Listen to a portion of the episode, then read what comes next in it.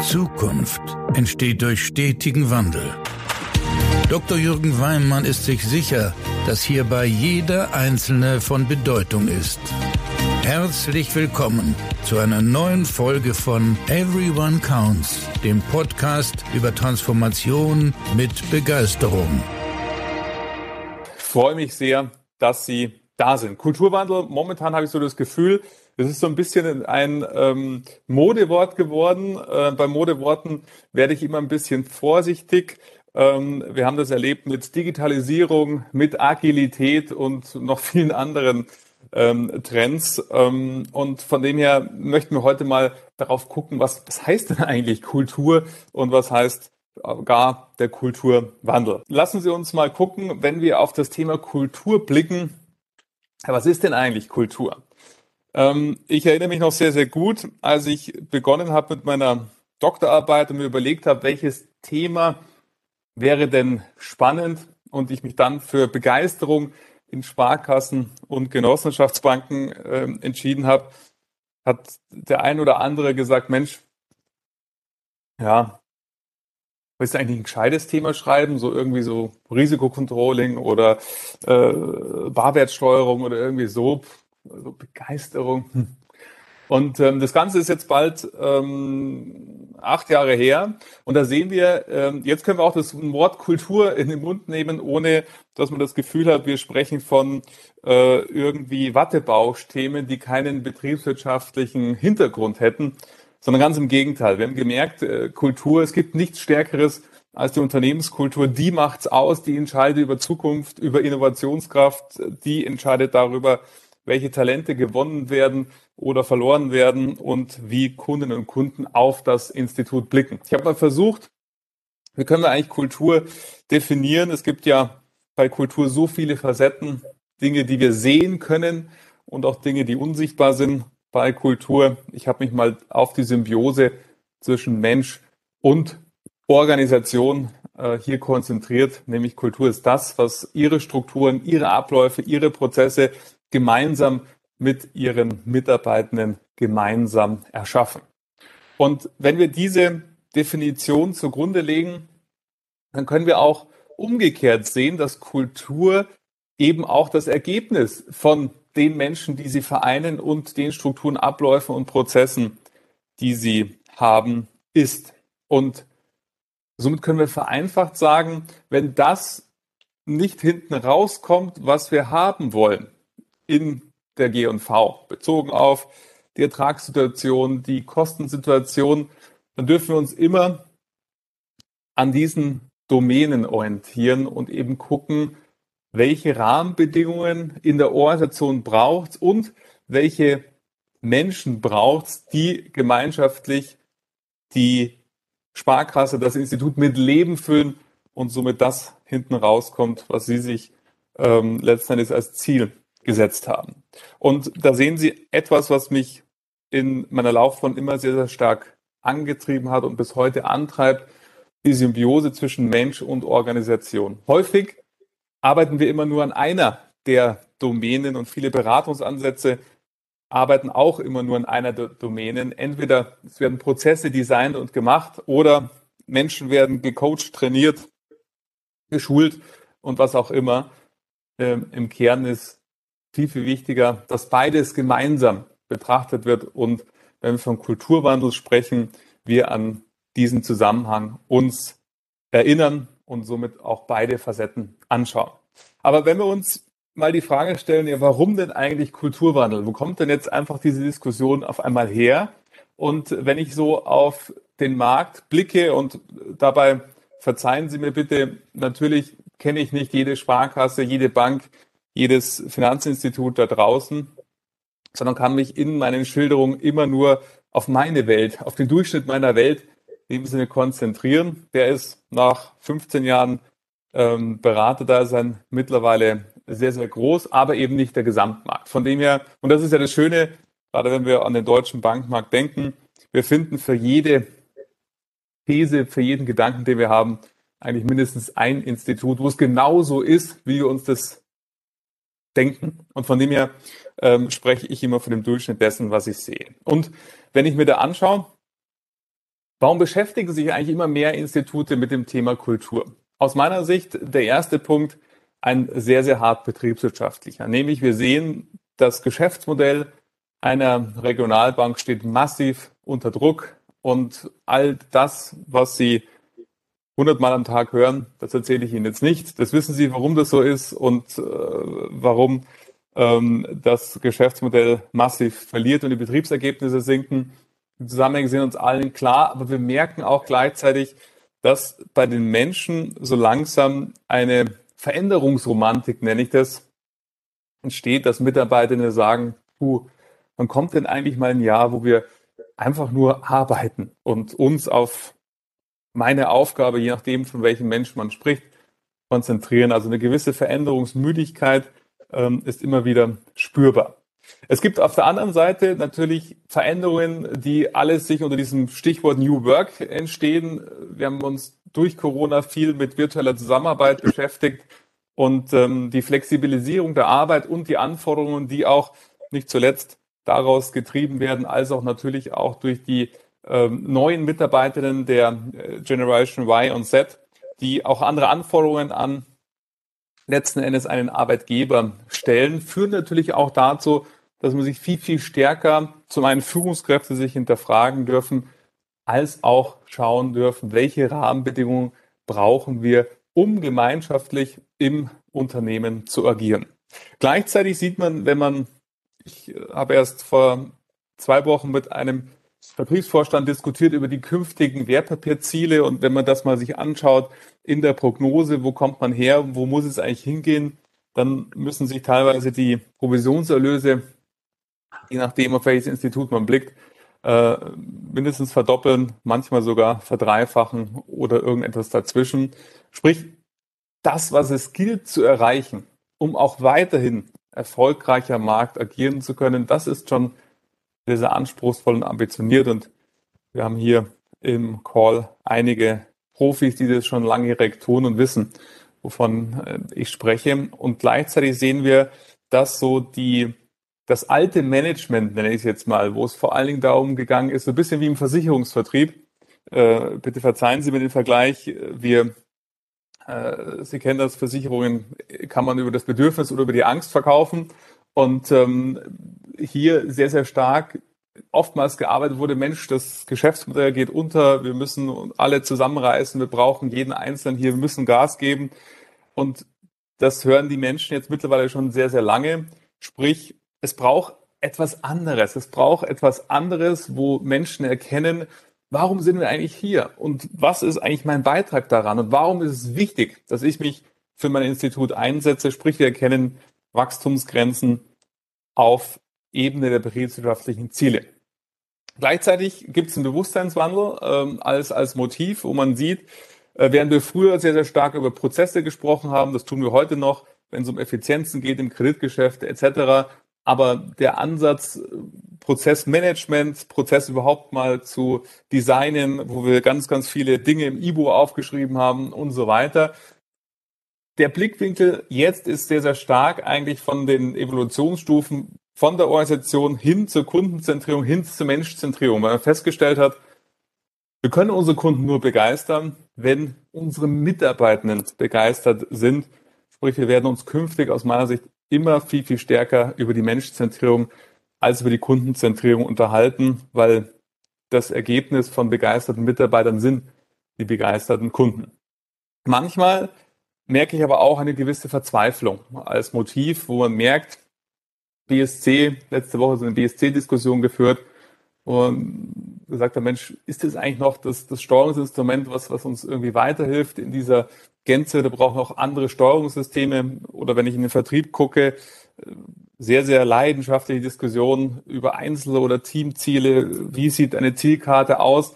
Wo man sieht, Mensch, was sind denn eigentlich wirkungsvolle Methoden für die Zukunft? Und manchmal sind es einzelne Motive, die ich hier gewählt habe, ähm, oder alle Motive, die dazu führen, dass sich Banken, Sparkassen mit der Unternehmenskultur beschäftigen. Und wir könnten sicherlich noch viele altere, weitere finden. Ich glaube, entscheidend ist, und das kennen wir alles aus Hotellerie, Gastronomie. Auch wenn wir äh, dank Corona da in der letzten Zeit nicht mehr so viel waren. Ähm, wir kennen Menschen oder Unternehmen oder Läden insbesondere, wo wir reinkommen und merken, irgendwie fühlt sich das komisch an. Und meistens ist unser Erlebnis danach ebenso komisch. Somit Kultur und das, was Kultur ausmacht, das ist das, was am Ende des Tages Ihre Sparkasse, Ihr Institut ausmacht. Das ist die Visitenkarte nach draußen. Wie agieren Sie hier gemeinschaftlich nach draußen? Und ich habe das äh, vor drei Wochen persönlich erlebt, nur auf Basis einer kleinen Finanzierungsanfragen von zwei Instituten. Und ähm, allein in der E-Mail, die ich dann bekam, ich habe via E-Mail eine Anfrage gestellt und ähm, äh, zur Immobilienfinanzierung und dann die Rückfrage bekommen.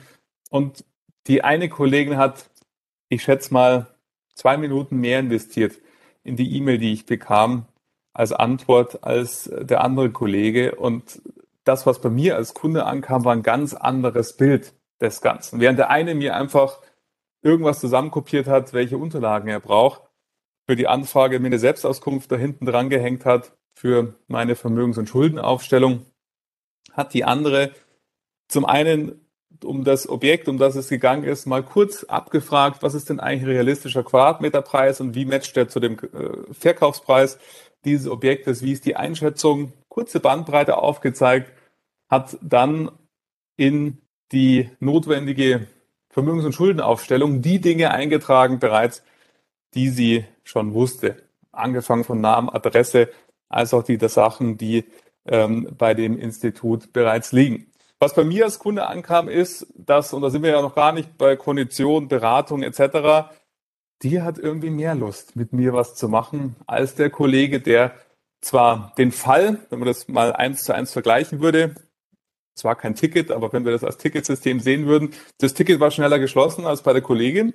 Aber die Frage ist, welche Wirkung hat ähm, er in dem Fall bei mir hinterlassen? Und von dem her können wir sagen, Kultur hat nichts damit zu tun, dass wir über irgendein Modethema sprechen, hat nichts damit zu tun, dass wir über ein weiches Thema sprechen, wo man sagen kann, ja, jetzt lass uns mal über die Betriebswirtschaft kümmern und dann können wir uns über die Kultur irgendwann mal, wenn wir Zeit haben oder wenn es uns vielleicht äh, langweilig wird, kümmern, sondern es ist essentieller Bestandteil der Betriebswirtschaft und mit den Ergebnissen, um die es geht, eng verbunden. Von dem her, wenn wir uns überlegen, wie gelingt denn jetzt wirkungsvoller Kulturwandel? Und ich weiß, da scheiden sich natürlich auch die Geister. Es gibt zig Beratungsansätze da draußen, zig Vorgehensweisen für Kulturwandel. Ich glaube im Kern, und das habe ich mal versucht, Ihnen hier zusammenzutragen, sind nur in Anführungszeichen fünf Punkte, um die es geht, die nicht trivial sind, das können Sie sich vorstellen, vor allen Dingen, wenn es darum geht, diese in die Umsetzung zu bringen. Und der erste Punkt, an dem es oftmals schon scheitert, ist dieser hier, nämlich Kultur, hat immer auch gleichzeitig was mit Macht im Unternehmen zu tun. Und warum? Weil wir vorher gesehen haben, wir reden über Strukturen, Abläufe und Prozesse gemeinsam mit Menschen. Und wer entscheidet über die Rahmenbedingungen, die das Institut hat? Das Top-Management. Und somit braucht es für einen wirklichen Kulturwandel das Commitment dass das jetzt auch gemeinschaftlich gewollt ist aus dem Top-Management heraus. Was nicht heißt, dass nur Top-Down-Ansätze funktionieren in der Umsetzung, das meine ich nicht damit, aber es braucht im Top-Management ein gemeinsames Verständnis darüber, warum macht das für uns Sinn, warum brauchen wir das und lässt sich somit auch nicht delegieren. Auch wenn das häufig versucht wird, dass man sagt, ja, man erkennt die Relevanz des Themas und dann wird das in die Linie delegiert und äh, Arbeitskreise gebildet, die sich darum kümmern. Wichtig ist immer das Commitment und Alignment des Top-Management, weil sonst ist das Ganze zwar ganz nett, was man da macht, kann man dann Workshops machen und irgendwie Unternehmenswerte definieren. Und da gibt es ja die tollsten Ansätze, was man da alles tun kann. Ähm, mal mehr, mal weniger sinnvoll. Aber am Ende des Tages stellen Sie sich vor, eine Veranstaltung ein All-Hands-Meeting, so wie wir es gerade machen, via WebEx. Und die Vorstandsvorsitzende oder Vorstandsvorsitzende spricht dort über das neue Vorhaben, wo geht es eigentlich hin, wo geht die Reise mit dem Institut hin.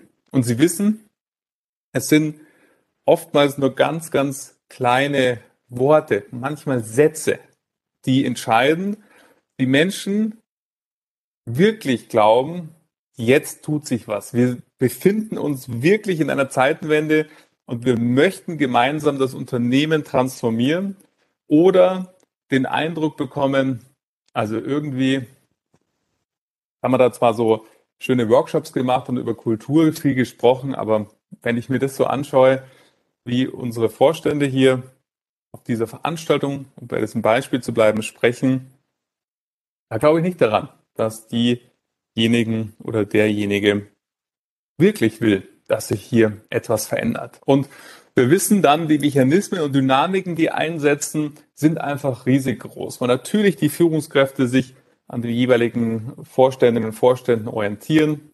Somit haben sie im Betrieb letzten Endes eigentlich ein schlechteres Ergebnis wie vorher in vielen Fällen. Wenn man nichts gemacht hätte, dann wird die Kultur halt so sein, wie sie ist. Hat man aber in Kultur viel investiert und gemeinsame Werte definiert, Zielbilder etc., Workshops gemacht, ähm, bereichsübergreifend sich Dinge erarbeitet, dann wirkt es, wenn man merkt, oh, das Top-Management hat einen anderen Blickwinkel darauf, zynisch auf die Menschen und dann wird es umso schwieriger, sich zu verändern. Von dem her, ohne Top-Management, Alignment, kein Kulturwandel, aus meiner Sicht ein essentieller Bestandteil und gleichzeitig einer der größten Fehler, die gemacht werden. So nett ich Graswurzelinitiativen finde und die können auch in einzelnen Teams, wenn man ein Fialteam anschaut, Tolles bewirken. Das ist aber halt dann kein Kulturwandel. Da sprechen wir von Teamentwicklung. Das ist gut, da passiert sehr viel. Aber wenn wir von einem institutsweiten Kulturwandel sprechen, braucht es den Vorstand mit dazu. Der nächste Schritt, und auch der ist nicht minder leicht, wie das Top-Management-Commitment, nämlich wo wollen wir eigentlich hin? Was ist es, was uns als Sparkasse, als Bank antreibt und wie sieht eigentlich das morgen aus? Und Sie alle brauchen eine Strategie, die die Aufsicht kontrolliert. Nur weiß ich nicht, wann Sie das letzte Mal in Ihre Strategien geblickt haben. Ich kenne nur also ich kenne keine.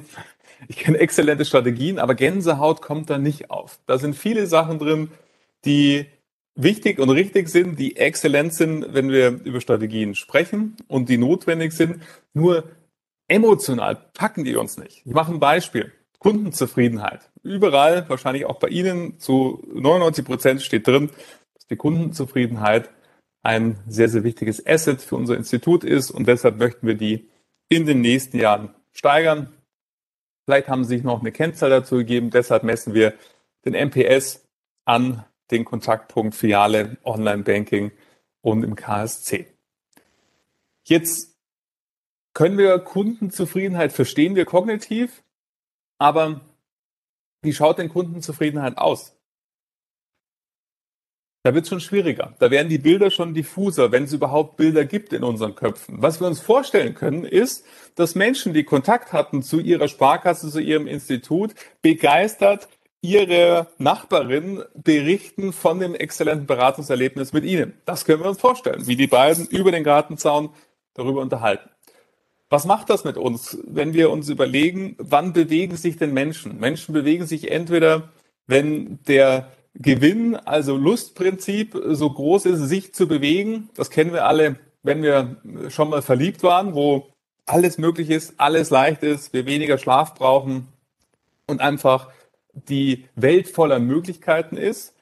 Oder letzten Endes aus Angst, also weg von Motivation, wo man sagt, ja, wir, wir gehen hier unter, wir müssen uns irgendwie retten. Und irgendwo zwischen diesen beiden Polen äh, bewegen wir uns. Ähm, wir haben gesehen, der Pol eher Angst, Schuld, Scham funktioniert nicht mehr ganz so gut, wie er mal in der Vergangenheit funktioniert hat. Sprich, wir brauchen etwas, was für die Menschen vorstellbar macht, wie schaut denn hier in diesem Bild das Later aus? Wie werden denn Kundinnen und Kunden über die Sparkasse sprechen, nachdem sie Kontakt hatten? Wie werden wir miteinander in der Vorstandssitzung, in Besprechungen, in Zusammenarbeiten, in Projekten miteinander umgehen und agieren, wo wir merken, dass sich unsere Kultur verändert hat? Woran machen wir denn es eigentlich fest, dass sich Kultur verändert? Sprich, wir brauchen ein klar definiertes, langfristig ausgerichtetes Zielbild, wo wir immer, wenn wir unterwegs sind, wie hier in dieser Bergmetapher, hinblicken können, um zu sehen, sind wir denn noch richtig unterwegs? Kommen wir vor allen Dingen unserem Zielbild näher? Von dem her, neben dem Top-Management Alignment braucht es ein klares und vor allen Dingen emotionales Zielbild, was nicht zu verwechseln ist mit einer Strategie. Die haben Sie alle, die brauchen Sie auch sondern ein Zielbild, wo ich mir vorstellen kann, wo ich förmlich, wenn ich meine Augen schließe, am besten wie ein Film sehe, wie wird unser Unternehmen aussehen, wenn wir fertig sind. Und gleichzeitig können wir, wenn wir uns die Menschen anschauen, die sie alle vereinen, keinen Ansatz leisten, der für alle gleich gilt. Oftmals gibt es Ansätze, wo man sagt, Top-Management Alignment ist vorhanden. Es gibt auch noch ein Zielbild und dann bringen wir das breit in die Belegschaft. Dann werden ganz viele Workshops gemacht, ganz viele Veranstaltungen gemacht, die auch alle mit ganz viel Liebe in, vorbereitet werden, durchgeführt werden, die großartig sind und dennoch manchmal sich der ein oder andere verloren vorkommt. Ich denke, okay, das ist jetzt Leitbild 4 in meiner Karriere. Boah, war ein bisschen anders, aber naja, jetzt gucken wir mal, wie lange wir dieses Leitbild haben, weil wenn wir gerade über Zugehörigkeit sprechen, vereinen sie ja oftmals Menschen, die schon ganz, ganz lange Teil ihrer Organisation sind. Und wir dürfen uns bewusst machen, es gibt den Teil in ihrer Belegschaft, die sagen, endlich, endlich tut sich hier was, endlich überlegen wir uns, wie möchten wir zusammenarbeiten, endlich geschieht hier was. Und die anderen, wenn wir diese beiden Pole, sie haben auch noch viele dazwischen, aus meiner Erfahrung sind es so drei bis vier Gruppen, die sagen, boah, nicht schon wieder etwas, wo wir uns beschäftigen mit etwas Neuem, wo wir uns aufmachen zu einem neuen Ziel. Ich möchte doch einfach nur arbeiten. Und während die einen eben, wenn wir uns an eine Veranstaltung denken, wow, endlich geht's los, bekommen die anderen Angst, weil sie sagen ja nicht schon wieder, was, was ist denn hier los? Das ist irgendwie nicht mehr meine Sparkasse. Ich habe mich doch irgendwann mal für die Sparkasse entschieden, weil es hier ein bisschen ruhiger zugeht das ist doch irgendwie in den letzten Jahren verrückt, wie es hier, was hier los ist. Und deshalb dürfen wir uns überlegen, wie, welche Gruppen gibt es überhaupt, erster Schritt, und wie sind die individuellen Bedürfnisse der Menschen in diesen Gruppen? Und das zu einem smarten Umsetzungskonzept zu ähm, zusammenzubauen, um dann zu sagen, wie erreichen wir denn die einzelnen Gruppen? Und denken Sie nur daran, ich hatte im letzten Jahr ein Projekt gemacht, äh, wo es um den Gesamthausprozess gegangen ist, und das Haus verfügte über eine sehr, sehr starke Gruppe, zum einen in der Betriebssportgemeinschaft, wo ganz, ganz viele Menschen organisiert waren und zusammentrafen. Und wenn man sich überlegt, Sie haben natürlich in Ihrer Belegschaft auch Menschen, die eine ganz große Strahlkraft haben, wo Sie genau wissen, wenn Sie eine neue Initiative machen und die sagen, flop, dann ist die Wahrscheinlichkeit, dass die anderen sagen, das ist aber super, dass wir das machen, schon mal geringer. Sprich, wir dürfen uns ganz strategisch überlegen, wer sind denn eigentlich unsere, wir würden es heute Neudeutsch Influencer nennen, in meinem Institut, die ich auf jeden Fall für die Initiative gewinnen darf, damit wir schon mal breit über alle Abteilungen und Bereiche Menschen haben, die für die Sache brennen, für das Ziel brennen und somit sich einsetzen. Und dann braucht es die einzelnen Strategien, was jetzt nicht heißt, wir brauchen eine Strategie für jeden einzelnen Menschen. Das wäre nicht managebar. Aber meine Erfahrung, drei bis vier Gruppen, die wir ganz genau beschreiben, so wie wir es beim Thema ähm, Erlebnismanagement im Kundengeschäft kennen und dann uns überlegen, was sind die Bedürfnisse, aber auch Ängste dieser Personen und wie können wir denen begegnen. Sprich, bitte keinen One-Fits-All-Ansatz, wo man sagt, so verlockend das manchmal auch klingt ähm, und so sehr das manchmal auch Beratungsgesellschaften vorschlagen, weil man natürlich am besten mit der ganzen Belegschaft irgendwelche Workshops machen kann. Es braucht eine smarte, unterschiedliche Strategie je Interessensgruppe. Und gleichzeitig wo erleben wir denn Kultur? Wenn wir Kultur greifbar machen wollen, ja, wo ist denn die Kultur? Wir können sie ja nicht sehen. Wir können sie nur empfinden. Wir kennen die sichtbaren Thematiken, kennen wir noch von früher, keine Ahnung, ähm, Sachbearbeiter ein Fenster, Abteilungsleiter zwei Fenster, Direktor drei Fenster und Vorstand vier Fenster. Das ist auch Teil von, von Kultur, wo wir das lesen können. Ah, okay, großes Büro, wichtige Person. Ähm, eher so Reliquien der Vergangenheit. Aber wir können eben manche Dinge überhaupt nicht sehen, sondern wir merken nur, ah, okay, das sind dann meistens so Dinge, wo uns Kolleginnen und Kollegen zur Seite nehmen und sagen, hm, wir machen das so und so hier. Das sind die Dinge, die wir im tagtäglichen Doing lernen, was hier und vogue ist. Somit ist die Frage, wenn wir Kultur verändern wollen, wo erleben Ihre Mitarbeiter eine Kultur? Und da braucht es auch, wie Sie es im Kundengeschäft kennen, ein Erlebniskonzept. Was sind eigentlich die Touchpoints von Kultur? Das ist natürlich Veranstaltungen, die stattfinden. Das ist der tagtägliche Arbeitsplatz. Wie ist das Intranet aufgebaut? Wie ist überhaupt mein Arbeitsplatz ausgestattet? Das sind aber natürlich auch essentiell die Gespräche mit der Führungskraft. Weil, wenn wir uns überlegen, selbst wenn wir ein wunderbares Vorgehen haben und all die Punkte, die wir gerade genannt haben, berücksichtigt haben, wenn ich mit meiner Führungskraft interagiere und das Führungsgespräch ist genauso langweilig wie die letzten zehn Jahre, meine Führungskraft ist genauso wenig interessiert an dem, was mich eigentlich bewegt, wie auch schon die letzten zehn Jahre, dann wird es leider immer faseriger und die Wahrscheinlichkeit, dass es uns gelingt, dass wir eine neue Form der Zusammenarbeit gewinnen, wird geringer. Somit ist die Frage, was hält uns denn eigentlich aktuell zurück, um die Kultur spürbar zu machen und wie können wir das Neue erlebbar machen? Machen ein Beispiel aus, aus einem Haus, die hatten beispielsweise sich in einem wunderbar äh, auch designten, optisch wunderbar gemacht, dann auch immer schön mit dem Graphic Recorder übertragen. Da gibt es ganz, ganz tolle Sachen. Zielbild 1 drin. Wir behandeln unsere Sparkasse so, als wenn wir Inhaberin oder Inhaber der Sparkasse wären. Und dann ist ja schon mal die Frage, wenn wir zum Beispiel Kompetenzen anschauen. Nehmen wir das Beispiel, Sie möchten Ihre Kundin zum Essen einladen. Wenn Sie Inhaber der Sparkasse wären, dann könnten Sie das, weil als Inhaber können Sie frei entscheiden, ob Sie jetzt einem Kunden, wo das Potenzial auch passt, eine Einladung als Investment in die Kundenbeziehung sinnvoll wäre. Jetzt ist es nur die Frage, haben Sie dafür eine Kompetenz? Dürfen Sie das überhaupt?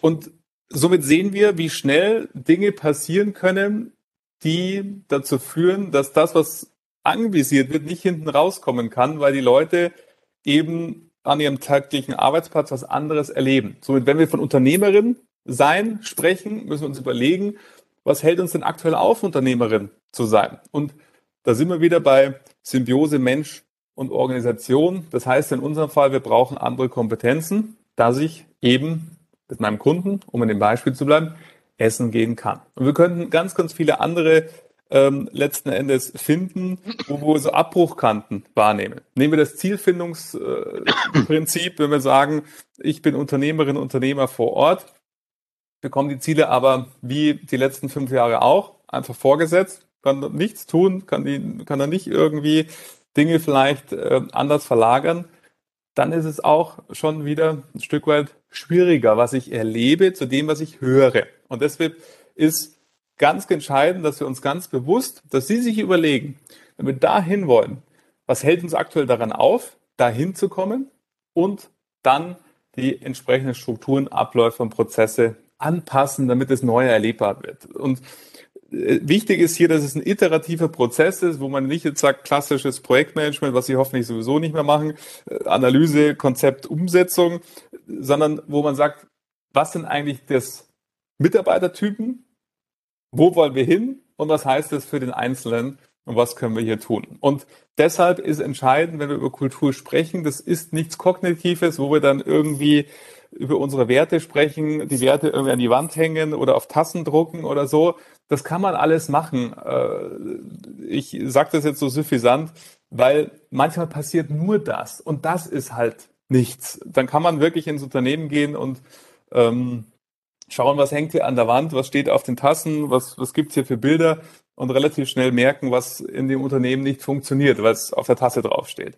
Es braucht immer beides. Wir brauchen eben, und es gibt tolle Visualisierungen, die möchte ich gar nicht banalisieren hier, nur wir können nicht nur visualisieren oder nicht nur drüber sprechen. Es braucht letzten Endes ein tagtägliches Erleben des Mitarbeitenden, was manchmal auch heißt, dass ein Teil der Führungsmannschaft auszutauschen ist, weil die nicht für die neue Welt geeignet sind. Auch das muss man hier mal ganz klar so sagen. Ähm, es ist nicht so, dass Kulturwandel mit allen Beteiligten letzten Endes funktioniert. Gerade im Führungsbereich gibt es immer wieder Punkte, wo man sieht, äh, man muss sich einfach von Menschen trennen oder sie in andere Funktionen bringen, weil sie für den Weg, den es jetzt gilt zu erreichen, nicht geeignet sind. Von dem her weniger sprechen, mehr vorlieben. Das ist entscheidend, wenn es um Kultur geht. Und natürlich nicht zuletzt, darüber hatte ich schon gesprochen, wir dürfen Kultur immer im großen Ganzen sehen.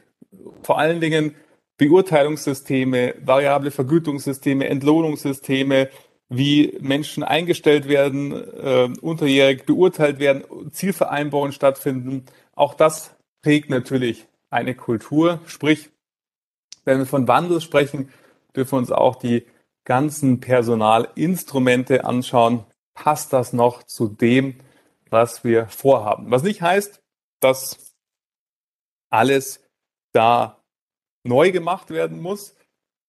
Aus meiner Sicht und Erfahrung total das Gegenteil. Meistens geht es darum, was können wir weglassen. Meistens ist ein großes Ausmisten angesagt an gerade in den Personalinstrumenten, wo unfassbar viele Sachen gemacht werden, ähm, aber nur selten die Wirkung davon wirklich auf den Prüfstand gestellt wird. Von dem her geht es darum, welche organisatorischen Rahmenbedingungen sind wichtig, um Kultur spürbar zu machen. Und wie immer gilt am Ende des Tages anfangen. Anfangen und loslegen, weil nur so wird das, was Sie natürlich vorhaben, erlebbar und spürbar. Und jetzt freue ich mich sehr, wenn wir gemeinsam über diese Gedanken miteinander in die Diskussion kommen, äh, Ihre Gedanken kennenzulernen und das, was, was, was Sie bewegt